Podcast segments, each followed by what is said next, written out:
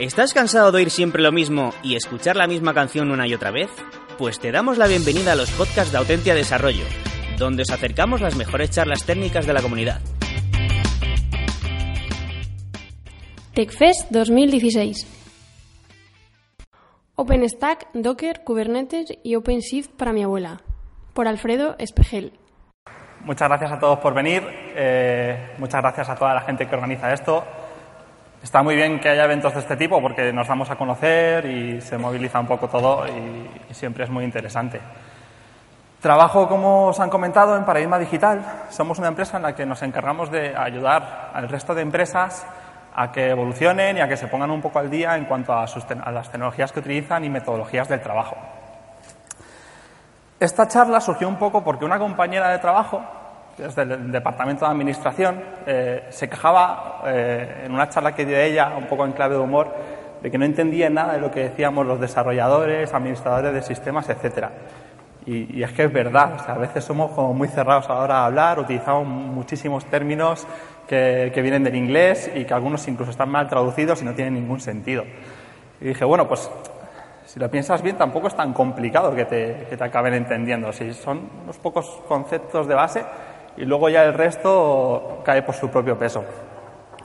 Entonces, vamos a explicar primero un, una base sobre la que vamos a fundamentarnos para explicar luego cómo funcionan unas cuantas aplicaciones que ahora están muy de moda y que, que, bueno, que facilitan mucho el trabajo de los desarrolladores. Vale. Yo soy administrador de sistemas. ¿Esto qué significa? Eh, que me dedico a hacer que todas las infraestructuras sobre las que trabajan mis compañeros estén siempre funcionando correctamente, que si se caen no se entere nadie, no porque no me interese que se entere nadie, me interesa enterarme a mí, pero que no haya ninguna caída de servicio y en general pues poder estar monitorizándolo todo pues para poder ser proactivo, mejor que reactivo. Esto es más o menos lo que se dedicaría a mirar un administrador de sistemas hace 20 años. Bueno, podéis imaginar que ha cambiado muchísimo todo, la tecnología ha avanzado un montón y ahora pues ahora tenemos maravillas y yo realmente lo que suelo mirar en mi día a día es más bien esto otro. Hay, o sea, hay matices, ¿vale? El negro es más negro, el verde es menos brillante, así que hace que sea más difícil quedarte ciego. A larga el resultado es el mismo, pero bueno, eh, realmente el 80% de mi tiempo lo empleo delante de una pantalla como esta. Cuando empezaron todo el tema de los ordenadores, era bastante simple en comparación con lo que hay ahora. No era simple para nada, ¿vale? Pero en comparación con lo que hay ahora era bastante simple, ¿no? Y según iban metiendo cosas para aumentar pues tanto la potencia como flexibilidad, como un tipo de recursos que podía tener, eh, que nos podían ofrecer estas máquinas, se fueron aumentando también la complejidad a la hora de utilizarlas. Entonces empezamos a necesitar ciertas cosas pues para controlar dónde se ubicaba dentro del disco duro toda la información, eh, cómo hacer conexiones, pues el, el hecho de copiar un archivo en tu disco duro eh, por debajo es un proceso bastante complejo. O sea, bueno, no para todo lo que puede hacer un ordenador, pero si te paras a pensarlo, tiene que saber dónde está ubicado físicamente ese archivo en el disco duro. Abrir el archivo, ver que efectivamente tienes permisos para abrirlo. O sea, hay una serie de cosas que no nos damos cuenta. Y aquí entramos en un concepto que yo quería hablar que se llama abstracción. O sea, al final todo esto, eh, la mayoría de las cosas que se hacen es para abstraernos de muchas cosas que hay por debajo que no necesitamos entender, que no necesitamos conocer, ni saber cómo ocurren, para que luego podamos utilizar las herramientas, que son los ordenadores, para poder hacer trabajo que realmente luego nos va a dar un valor, como pueden ser pues, los desarrolladores, el, desarrollar aplicaciones. Bueno, pues así, un sistema operativo sería lo que nos permite abstraernos de todo esto de cómo se arranca el ordenador, dónde se ubican los archivos, eh, el poder exponer a través del monitor toda esa información. Todo eso no es de gratis, o sea, hay muchísimos eh, procesos que están corriendo por debajo y que en, ningún momento tenemos que hacernos cargo de ellos. Bueno, Vamos a, explicar el concepto de direcciones IP. Muchos de vosotros ya lo conoceréis, pero para el que no conozca, esto le va a venir muy bien para más adelante. Cuando empezaron a evolucionar estas máquinas, los ordenadores, llegó un momento en el que eh, interesó poder conectarlas ¿no? y poder jugar con eso de las conexiones. Bueno, en aquel momento debía ser muy sencillo saber lo que hay al otro lado de la conexión porque estarían conectados por un cable, ¿sabes? O sea, ¿qué, ¿dónde está el otro ordenador? Pues al otro lado del cable. Era un concepto bastante sencillo, nadie se tuvo que romper mucho la cabeza en ese momento. Pero cuando todo esto empezó a evolucionar, empezaron a conectar muchos ordenadores, necesitaron saber a dónde iba a enviar cada ordenador toda la información que necesitaba enviar a otro ordenador. Entonces ya no había solo un ordenador al otro lado del cable, había muchos ordenadores en algún lado de la red de ordenadores. Entonces, en, algún momento tienes que identificarlos. ¿Cómo, ¿Cómo, lo hacemos normalmente en la vida habitual? Vamos a poner un ejemplo muy sencillo con, direcciones. si yo, por ejemplo, quiero venir aquí a Carlos III, lo único que, que tendría que tener son unas coordenadas, ¿no? En el momento en que tengo unas coordenadas, más o menos, esto lo puedo meter en el GPS y ya tengo el punto exacto del mapa donde está la Carlos III y puedo venir tranquilamente. Bueno, las coordenadas es un poquito complicadete. Eh, como veis, las coordenadas, el equivalente a las coordenadas dentro de la parte, dentro de toda la informática de este mundillo, eh, son las direcciones IP, están eh, compuestas por cuatro campos, por cuatro números, que van de 0 al 255, tiene su explicación, pero bueno, es un estándar y entonces un ejemplo sería pues la 192.168.1.1, pues, por ejemplo, de las millones de IPs que hay. Claro, uno se pone a pensar y dice, no me acuerdo del número móvil de mis padres, me voy a acordar de todas las IPs a las que quiero acceder. Porque al final en Internet, todo lo que hay detrás de una URL, detrás de un nombrecito que pones en el navegador, todo lo que hay son IPs, son ordenadores que están escuchando al otro lado para darte una respuesta. Entonces, tú cuando pones google.com, realmente lo que hay debajo de ese google.com es una IP. ¿Vale? Entonces, al igual que, bueno, la comunicación de una, de una dirección IP de un ordenador con otro a través del IP sería tal que así. Tengo un ordenador con una IP que acaba en 101, vamos a simplificar, y se quiere comunicar con otro ordenador con una IP que acaba en 102. Tenemos un router, todos tenemos en casa algún router, y este es el que tiene una tabla donde tiene almacenados a dónde tiene que enviar la información que va destinada al IP102. Vale, correcto. Em, envía la dirección al IP102 y se establece la conexión y todo va bien, todo funciona. Esto es lo que comentaba, esto es muy farragoso para nosotros. el router lo entiende muy bien, pero nosotros necesitamos reglas mnemotécnicas. Un poquito de abstracción, ¿no? lo que comentábamos al principio. Entonces, al igual que hacemos con las direcciones, pues para venir aquí a venir a la Universidad 30, Leganés, etcétera, mucho más fácil de recordar para nosotros, pues también hemos hecho lo mismo en el mundo de Internet. Hemos generado un servicio que se llama DNS, Domain Name System, en el que hay servidores en Internet que los tienes que configurar previamente en el ordenador, aunque cuando haces una instalación pues, de Windows o del sistema operativo que sea ya tiene unos por defecto o te los da tu propio proveedor, Movistar, Orange, etcétera, con el que estés. En el que cuando vas a consultar una dirección, como podía ser la de google.com, directamente se consulta ese servidor. Oye, quiero acceder a google.com, pero no tengo ni idea de cuál es la IP. Entonces ese servidor busca en su tablita el proceso es bastante más complejo, pero simplificando, buscan su tablita y responden, oye, que google.com ya lo he encontrado y está en esta otra IP. Entonces ya sabes que tienes que acceder a esa IP. Esto pasa por debajo y no tienes ni idea de qué ocurre, pero ocurre así. y esto de los DNS es algo interesante también. Que además, en algún momento que has trasteado con el ordenador, tienes algún problema, aparece por ahí los DNS. Cuando son problemas de conexión, casi seguro. Bueno, todo esto que estamos explicando y todas las aplicaciones que vamos a hablar son, al fin y al cabo, para abstraernos de cosas y, las, y tanto Kubernetes, Docker, etcétera, es para traernos de problemas a la hora de desarrollar. Y que los desarrolladores, esta, este organismo pluricelular que convierte cafeína y pizza en software, pues puedan hacer mejor su trabajo y dedicar todo su tiempo a hacer software. Bueno, no siempre es pizza, hay gente que prefiere hamburguesas, sobre gustos. Entonces, ¿Cómo trabaja un desarrollador? vas a hacer un programita y, por ejemplo, solo tienes como herramientas la suma y tú quieres que tu programita pueda multiplicar. Pues todos sabemos que una multiplicación pues es una sucesión de sumas. Quieres multiplicar 3 por 4, pues como veis ahí, pues 3 más 3 más 3 más 3. Muy fácil. Entonces tu programita al final tendrá una especie de función que diga, oye, si me das un número X y un número Y se tienen que multiplicar, pues sumas X y veces. Muy sencillo. Esto es para poner una base muy sencilla que luego se va haciendo mucho más complejo.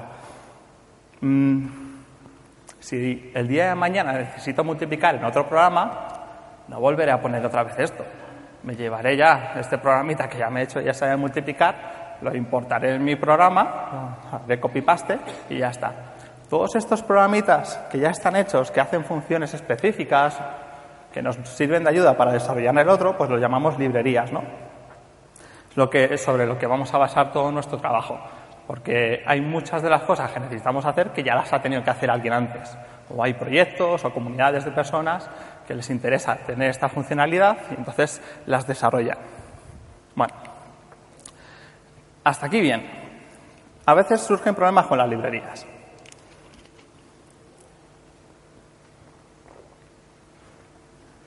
Supongamos que tenemos nuestra aplicación con sus librerías, todo muy bonito, y desplegamos una segunda aplicación con otras librerías.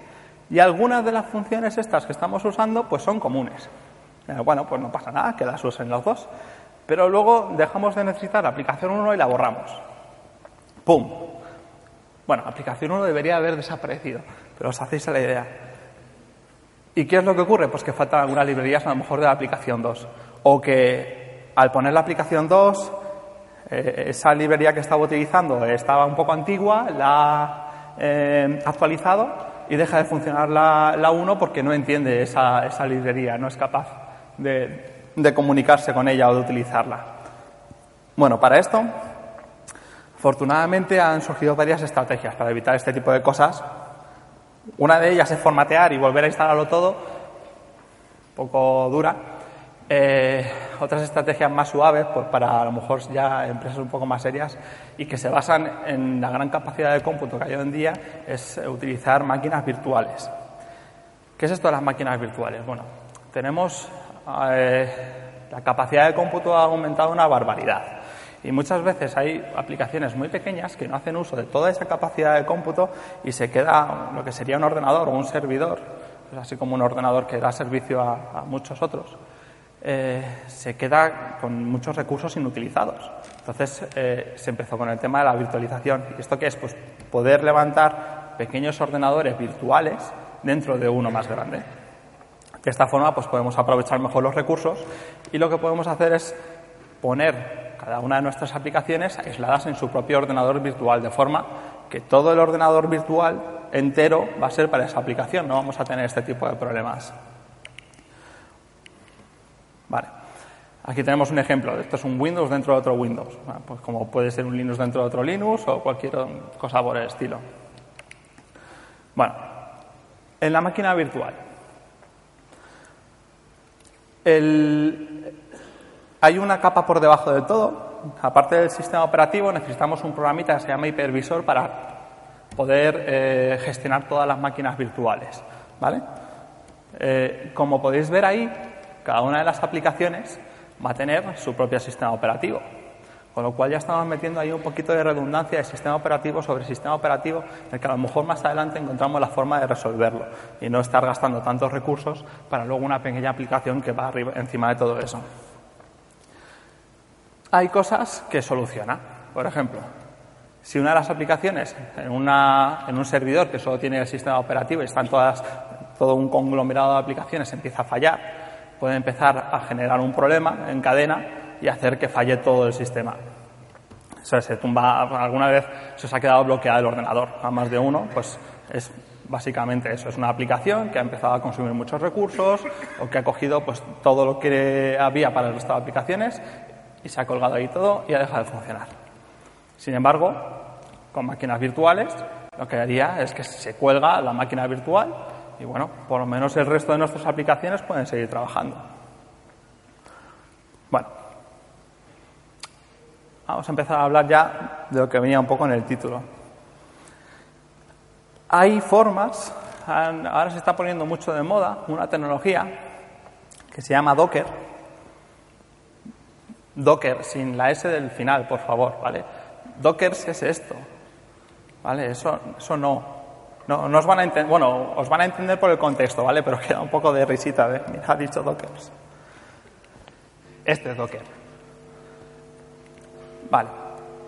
Eh, cuando vosotros cogéis y organizáis todas vuestras fotos en carpetas, ¿vale? Tenéis todas las carpetas, eh, todas las fotos de, a lo mejor del verano, de la carpeta del verano. Todas las fotos del año pasado, en la carpeta del año pasado y todas están viviendo en su ecosistema de la carpetita y solo se ven unas a otras. Es algo parecido a lo que se hace en Docker, ¿vale? Eh, se, hacen, se llaman contenedores, es una virtualización ligera, se llama también, en el que utilizando el mismo sistema operativo podemos hacer que las aplicaciones crean que están ellas solas, porque están en su propia carpetita, con todas sus librerías para ellas solas, y en el que se creen que todo lo que ven es todo lo que hay, aunque luego desde fuera es mentira, pero desde dentro es lo que parece. Bueno, por supuesto el sistema operativo tiene que estar preparado para soportar esto. Esto ofrece una serie de ventajas que vemos un poco más adelante. Vale. ¿Qué ocurre si se cae uno de los contenedores? Como esa aplicación tenía todo para ella, sus propios recursos aislados para ella, con sus propias librerías aisladas para ella, no te tumba el resto del ecosistema. ¿Y cuál es la ventaja? Pues que no tienes que tener un sistema operativo por cada máquina virtual. O sea, para que os hagáis la idea, arrancar una máquina virtual es como darle un botón de encendido de un ordenador. Va a tardar su minuto y pico en hacer las comprobaciones, etcétera. Arrancar un Docker va a tardar dos segundos, porque el ordenador ya está encendido sobre el que va a trabajar.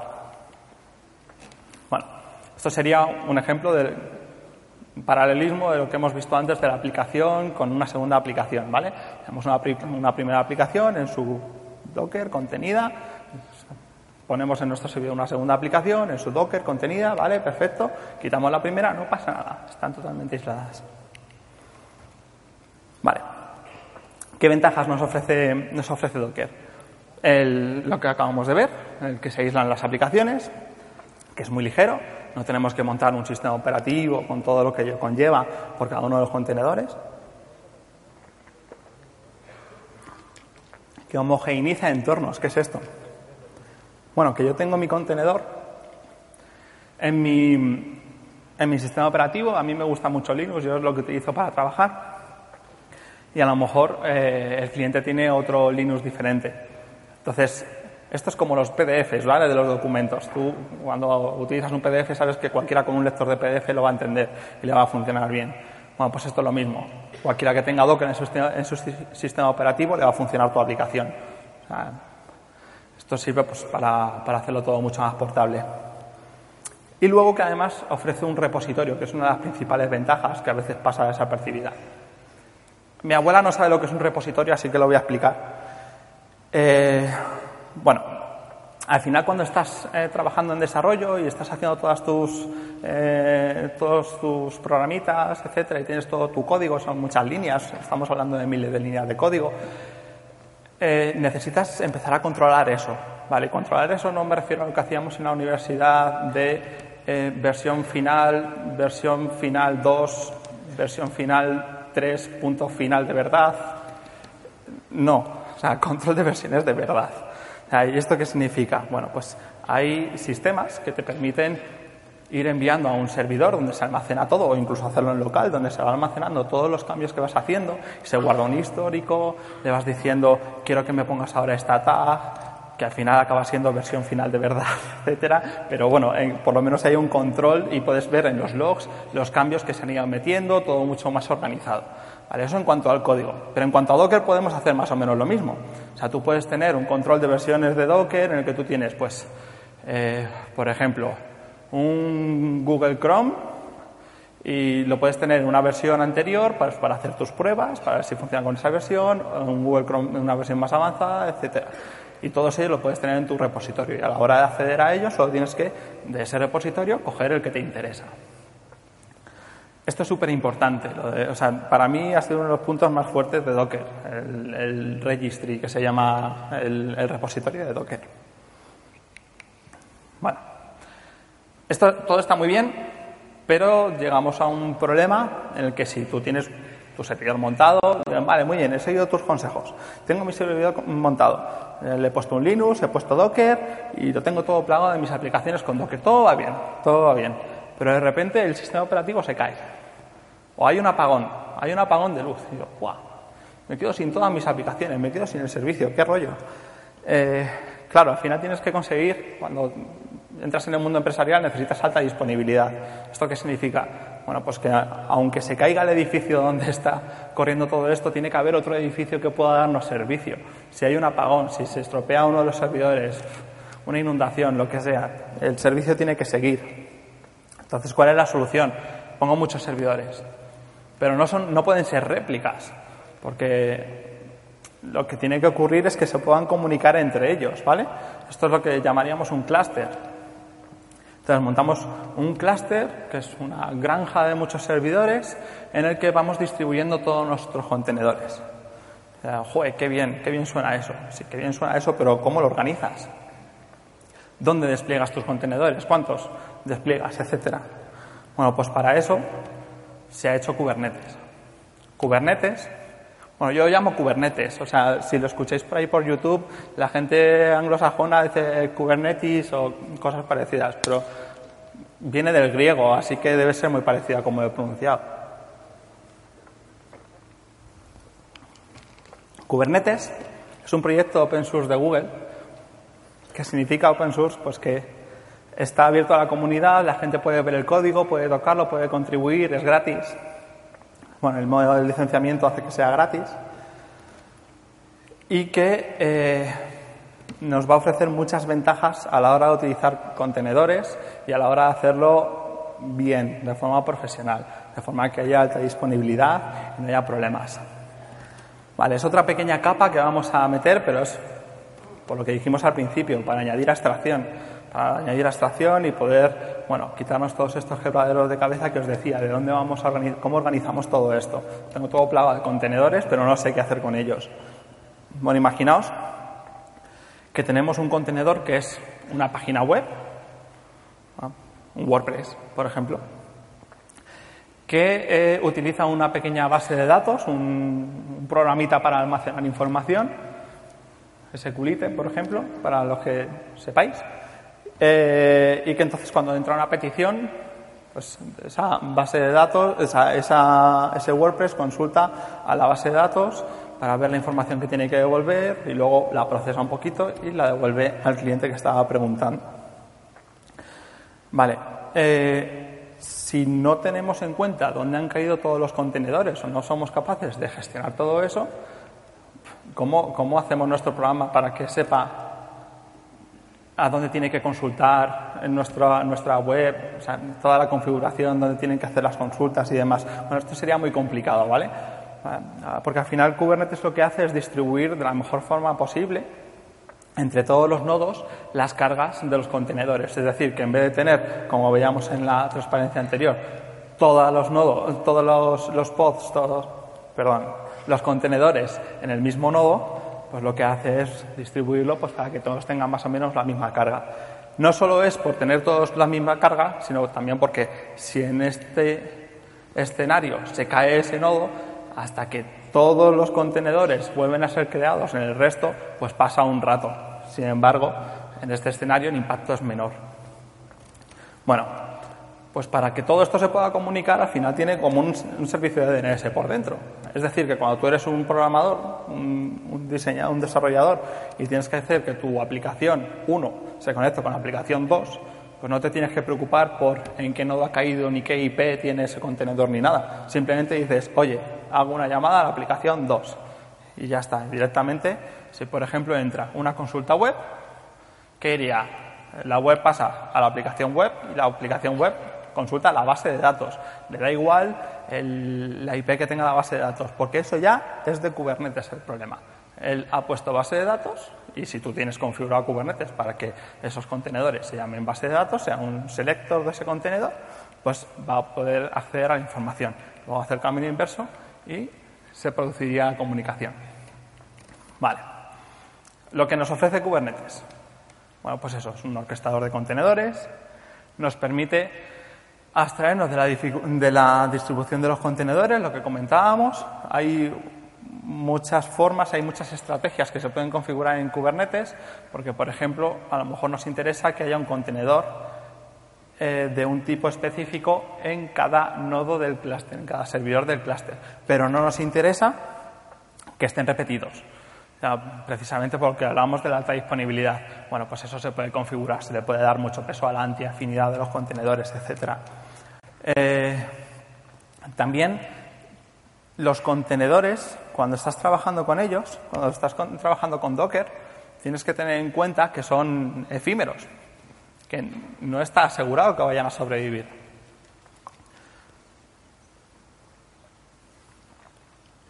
Bueno, uno podría pensar que, mal, ¿no? Porque precisamente lo que queremos es que las cosas duren y, y se mantengan. Bueno, no tanto.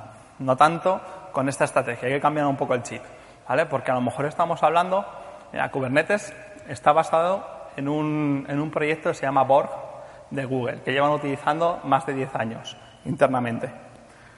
Borg tiene como zonas a las que llaman celdas, células, perdón, que eh, están dimensionadas con 10.000 servidores, 10.000 servidores. Que Borg, en un día normal, tiene una media de 7.000 contenedores que se levantan por segundo. ¿Vale? En este escenario, que un contenedor viva o muera nos da muy igual, porque a lo mejor ofreciéndonos ese mismo servicio tenemos muchísimos contenedores. Entonces, bueno, pues todas las peticiones ya se encargaría Borg o Kubernetes en este caso de pasarlas al contenedor que esté vivo y bien. Pues esa es otra función que hace Kubernetes. Pero no solo eso, también mantiene un número adecuado de los contenedores. Es decir, que si tenemos muchísimas llamadas eh, a nuestro contenedor de la aplicación web, pero este tiene que hacer muy pocas llamadas a nuestro contenedor con la base de datos, eh, es capaz de escalar ese contenedor de la aplicación web y multiplicar el número de contenedores de la aplicación web que están en ese momento activos y distribuirlos de forma inteligente por los nodos. Bueno, esto está bien. Eso está bien. Lo que pasa es que Kubernetes, a la hora de gestionarlo y manejarlo, es un poco como lo que os comentaba en mi día a día de administrador de sistemas al principio, que es un poco como eso de ahí, esto verde sobre, sobre negro y tal y a veces no es muy amigable. Bueno, a mí ya me da igual porque me he acostumbrado. Yo ahí veo una rubia, una morena, pero no, a todo el mundo le resulta igual de amigable. Bueno, entonces, eh, ¿qué nos ofrece OpenShift? OpenShift, que lleva por debajo un Kubernetes, lo que hace es darnos una parte web para poder gestionarlo, pero eso es lo menos importante. Lo más importante es que nos ayuda en cosas como la integración continua. Esta, integración continua es muy interesante, está muy de moda, así que es, interesante que hagamos hincapié. Integración continua o eh, continuous deployment, continuous delivery, cualquiera de estas cosas nos ayuda mucho OpenShift. ¿Esto qué significa? Bueno, pues cuando estás haciendo integración continua, tú lo que quieres es que los desarrolladores cuando hacen cierto tipo de cambios y los suben al repositorio, los mandan al repositorio para que esos cambios queden asentados, eh, quieres hacer una serie de pruebas y quieres que ocurran una serie de acciones, ¿no? el, desarrollador, lo que tendría que ocurrir para validar esos cambios es unas cuantas cosas. El desarrollador comprueba que funciona, lo suben a donde va a correr habitualmente o un entorno parecido a donde va a correr habitualmente. Se hacen pruebas, se validan los resultados de las pruebas. Se pueden hacer más cosas, pruebas de carga, muchas pruebas de, muchos, de muchos tipos. Bueno, imaginaos si el desarrollador o, si un compañero del desarrollador que se dedicase a calidad tuviera que hacer esto, pues sería mucho tiempo invertido en una tarea que se puede automatizar. Al final, la labor de una persona que trabaja en calidad es precisamente automatizar este tipo de cosas. Entonces, una cosa que ofrece OpenShift es precisamente facilitar y extraernos de muchos problemas, facilitar la integración continua. El, en OpenShift es capaz de conectar a uno de los repositorios, comprobar que ha habido un cambio en el repositorio que se ha subido, entonces coger el código, meterlo en un contenedor, generar el contenedor y luego ya puedes lanzar las pruebas sobre el contenedor, etcétera. Así que es mucho tiempo que nos ahorramos y que luego podemos invertir en seguir desarrollando más y más nuestra aplicación, que al final es lo que nos interesa. Bueno, otras cosas que van incluyendo, como OpenShift es un, es un proyecto que está eh, empujado por Red Hat, ¿vale? Eh, sí que hacen mucho hincapié en potenciar ciertas cosas en las que a lo mejor en Kubernetes van llegando más adelante. Y luego integran la forma nativa de Kubernetes en OpenShift. Pero en OpenShift hay veces que llegan ciertos cambios adelantados a Kubernetes. Uno de ellos eran las métricas, en comprobar cuánto están gastando nuestros contenedores, no solo de memoria RAM y de CPU, sino también a lo mejor de consumo de, red. El autoescalado, lo que hemos comentado, que si uno de los contenedores está recibiendo muchas peticiones y no da abasto, es capaz de aumentar el número de ese contenedor de ese tipo en concreto y de distribuirlos por todo el clúster. Luego facilita mucho, ¿qué es esto de multitenant? Bueno, pues el poder tener diferentes usuarios, diferentes equipos de trabajo. A lo mejor no me interesa ver lo que están haciendo mis compañeros de otro proyecto porque me daría información que no necesito y que yo realmente me quiero centrar en mi proyecto. Bueno, pues eso también te lo ofrece OpenShift, que también lo tiene Kubernetes, pero OpenShift se de forma más clara. Y luego también permite unas, un balanceado de todas las peticiones, todo lo que entra en el clúster, eh, te permite elegir ciertas estrategias eh, para, para distribuir eso de forma diferente a cómo se hace en Kubernetes. Bueno, está la parte de Docker, digamos Kubernetes y digamos OpenShift. Vale, nos queda OpenStack. Bueno, OpenStack está muy relacionado con lo que vimos de las máquinas virtuales, ¿vale? Porque no en todos los escenarios nos va a interesar el utilizar eh, contenedores. Hay veces que queremos máquinas virtuales. ¿Cuándo? Bueno, pues a lo mejor cuando tenemos servidores tan grandes, tan grandes, tan grandes, tan potentes, tan potentes, que lo que queremos es utilizarlo para generar algún clúster de los de OpenShift, etcétera, pero aún así no sobra potencia, pues podemos utilizar OpenStack para generar ese clúster y poder tener máquinas virtuales de sobra para otros proyectos. Porque hay alternativas a Kubernetes y OpenShift que a lo mejor nos interesa probar. Vale. Esto es lo que hay por dentro de OpenStack. Es otro ejemplo de lo que os comentaba de la abstracción, ¿vale? Que muchas veces eh, todo este trabajo, todo este esfuerzo es para abstraernos de muchas cosas muy complejas que hay por debajo y que, podemos, que podamos hacer el resto de nuestro trabajo mejor. No lo vamos a comentar porque esto sí que mi abuela no. Yo creo que, yo creo que no, ¿eh? eh entonces, ¿qué es lo que hace OpenStack? Bueno, pues nos da máquinas virtuales bajo demanda con un clic. Podemos crear redes virtuales o redes virtuales. Ah, lo, que vimos del router, etcétera, pues es que eso también se puede virtualizar. A lo mejor sí que me interesa que mis máquinas virtuales estén en una red virtual para poder hacer pruebas de escenarios muy concretos o cosas parecidas a lo que va a haber luego en producción, etcétera. Al final sí que te interesa tener un entorno, aunque sea virtualmente, igual a lo que te vas a encontrar en producción para poder hacer las pruebas de verdad. Bueno, no te sirve nada hacer pruebas de una aplicación en tu servidor, bueno, en tu ordenador de casa, cuando no es para nada el entorno en el que va a estar ejecutándose la aplicación. Vale, además, nos ofrece múltiples servicios que nos, que nos facilitan mucho la vida. Y es que podemos, las máquinas virtuales las podemos tener ya preinstaladas con sistemas operativos. Entonces, cuando queramos hacer pruebas o necesitamos un sistema operativo, una máquina con un sistema operativo en concreto, pues directamente a golpe de clic. Volvemos también es multitenant, lo que comentábamos de diferentes usuarios y grupos de usuarios, y nos permite, bueno, otra serie de funcionalidades. A ver, OpenStack. La verdad es que es, es muy potente la parte de OpenStack porque nos permite guardar la infraestructura virtual, aunque sea, como código. Y esto nos permite tener un control de versiones, guardarlo en repositorios, etcétera. Al final, la labor del administrador de sistemas se está convirtiendo más en un desarrollador de infraestructuras. O sea, en el momento en el que tú llegas y tienes tu código de cómo quieres que sea la infraestructura, se lo pasas a porque lo has programado previamente, se lo pasas a OpenStack y OpenStack te monta la red con la topología que tú has elegido, te despliega las máquinas virtuales, etcétera. Hoy en día hay empresas, pues pues empresas como las que ayudamos en, mi empresa a, evolucionar, que tienen serios problemas en cuanto a administración. En cuanto a la burocracia súper pesada que tienen para conseguir recursos. nos hemos encontrado con empresas en las que a lo mejor necesitaban un servidor y el servidor iba a tardar dos meses en tenerlo. Bueno, pues es que para dentro de dos meses el proyecto debería haber terminado. ¿Cómo puede ser eso? Y sin embargo, si lo tienes con OpenStack, de esta forma, haces un clic y ya lo tienes.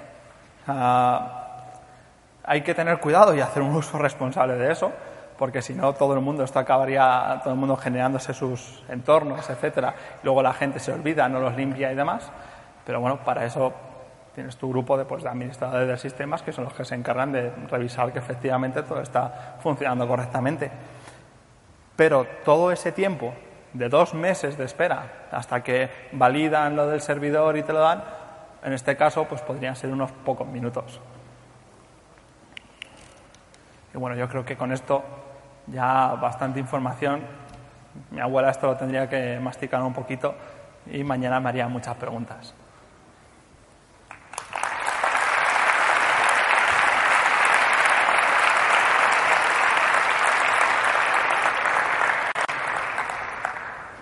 No sé si tenéis alguna duda, puede que tengáis alguna. Eh, ahí, ¿tenemos micrófono para las dudas?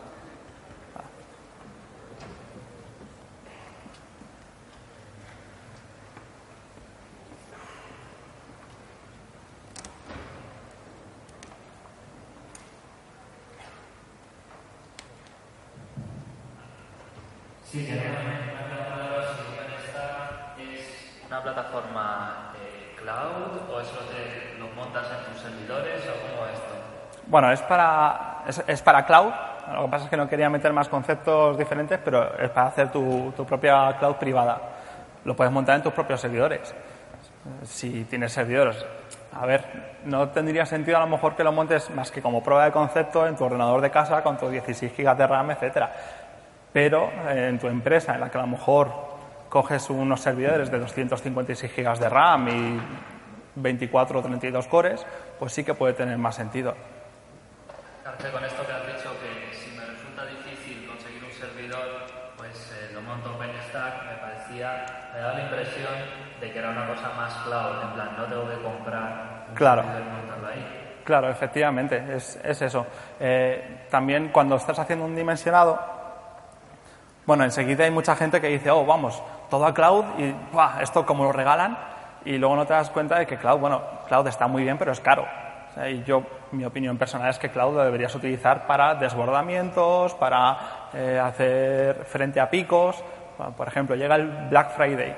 Pues yo no tengo que tener dimensionada toda mi infraestructura para poder acometer el Black Friday, que van a ser a lo mejor 10 veces más peticiones de las que voy a tener habitualmente. Pues para eso sí que me renta eh, tener mi infraestructura que coja todo lo que pueda, que absorba todo lo que pueda del Black Friday y que luego el resto desborde en, en, cloud eh, pública. Y en ese caso se podría, digamos, eh, orquestar, organizar mediante OpenStack o lo que sea, tus propios servidores con los de cloud. Sí, hay diferentes estrategias para ver el tema de cloud híbrida. Bueno, pues por ejemplo, eh, podríamos montar un clúster de, OpenShift, si estamos utilizando OpenShift luego por encima, y que los nodos, y poder ir escalando nodos y añadiéndolos al clúster de la nube de, Amazon o de Google Cloud, etcétera. Vale, gracias. Nada. Mira, por aquí.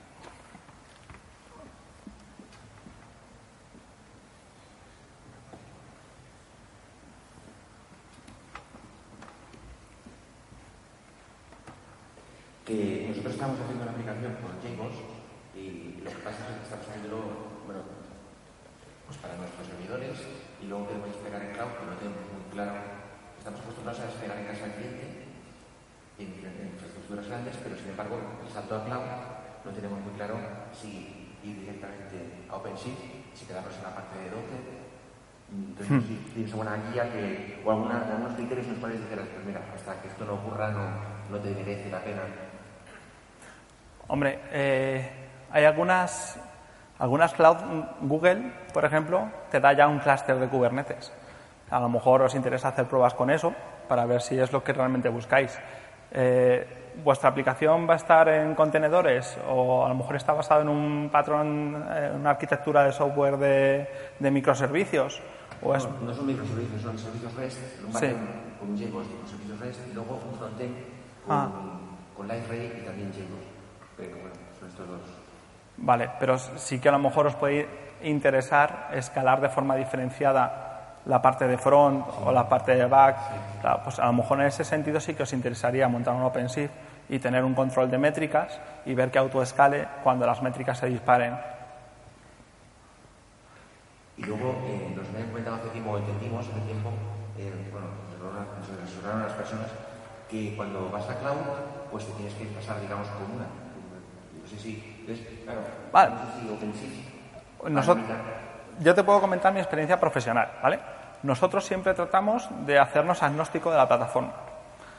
¿Y esto cómo lo consigues? Bueno, pues eh, sí, efectivamente, aunque Google nos ofrece su Kubernetes embebido en su cloud, lo montamos nosotros por encima.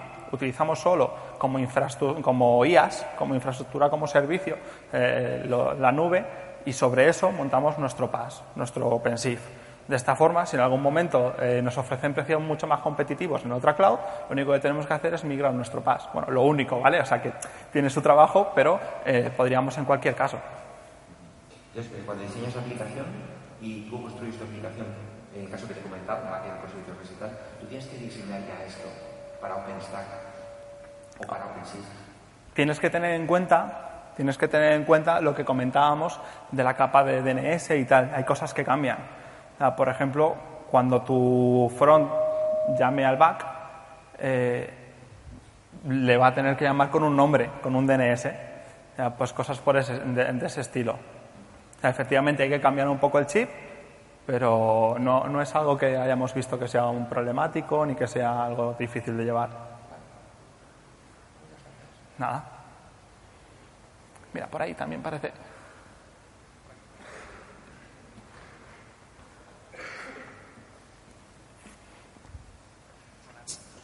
Hola, Buenas. gracias.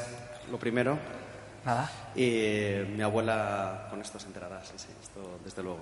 A ver, eh, en realidad OpenShift eh, se instala. Porque, o sea, has hablado como de Docker, como algo que tú instalas, Sí. los Kubernetes, y luego OpenShift como el siguiente paso, que ayuda a controlar los Kubernetes, pero me parece que OpenShift es ya una plataforma que te permite gestionarlos, ¿no? Sí, pero se instala. Al final todo se instala. Eh, y hay diferentes estrategias de instalación. Se puede instalar, instalar con propios Docker, ¿vale? Y, monta- y hacer tu instalación de OpenShift con, con contenedores. O lo puedes instalar, eh, por ejemplo, te recomiendo que le eches un vistazo a OpenShift Origin, que es la parte open source de, OpenShift. Y en la instalación avanzada, lo que ellos llaman instalación avanzada, te dan un Ansible. No sé si has trabajado una vez con Ansible, o Chef, o Puppet, o SaltStack. Bueno, son todo software para eh, gestión de la configuración y que hace que tus servidores tengan el estado que tú quieres. Es decir, que si tú quieres que tus servidores sean eh, servidores web, se encargan, tú lo diseñas, programas, son, utiliza Ansible en concreto, utiliza un formato que se llama JML, que es como unos JSONs, que son para mí más legibles, y que lo que hace este Ansible es eh, instalarte pues el Apache o el Nginx que necesita ese servidor porque lo tienes así diseñado. Bueno, pues hay un Ansible que te instala, o sea, tienes que configurar ciertos parámetros, pues como las IPs o la- los eh, nombres de los servidores a los que van a entrar dentro del clúster. Echándole un par de días eh, te puedes hacer una pequeña instalación, pero sí, sí, se instala. Vale, y luego una segunda pregunta que es el tema de rendimiento. De- porque claro, al final esto es, vas montando cosas encima de otras, eh, luego ¿qué tal, o sea, cómo funciona de bien eso de... Vale, a ver. eh, todo esto son pequeñas capas, efectivamente. Hay un, hay un overhead por ahí, se pierde algo de rendimiento. No suele ser el problema, eh, más que nada porque te da muchas funcionalidades que serían complicadas de conseguir de otra forma. O sea, es un poco lo comido por lo servido, ¿vale? Porque eh, aunque efectivamente estás metiendo pequeñas capas de gestión, etcétera, por encima, y sí que va a haber llamadas a DNS en el que se pierden milisegundos y, y luego ya las llamadas van a ir de un nodo a otro que no tienen ni por qué estar en el mismo CPD, pierdes otros pocos milisegundos, etcétera.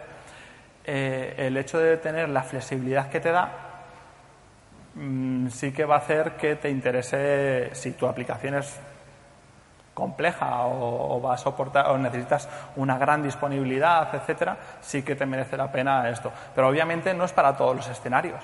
Si yo me hago mi página web o mi blog en mi servidor de casa, no lo voy a montar con Kubernetes, lo voy a montar sobre una Apache y ya está. Nada. Me escucha. Ahora sí. Eh, ya no hay tiempo para más preguntas, lo siento. Pero bueno, muchas gracias a. Ay. Alfredo. muchas gracias, Alfredo, por la charla.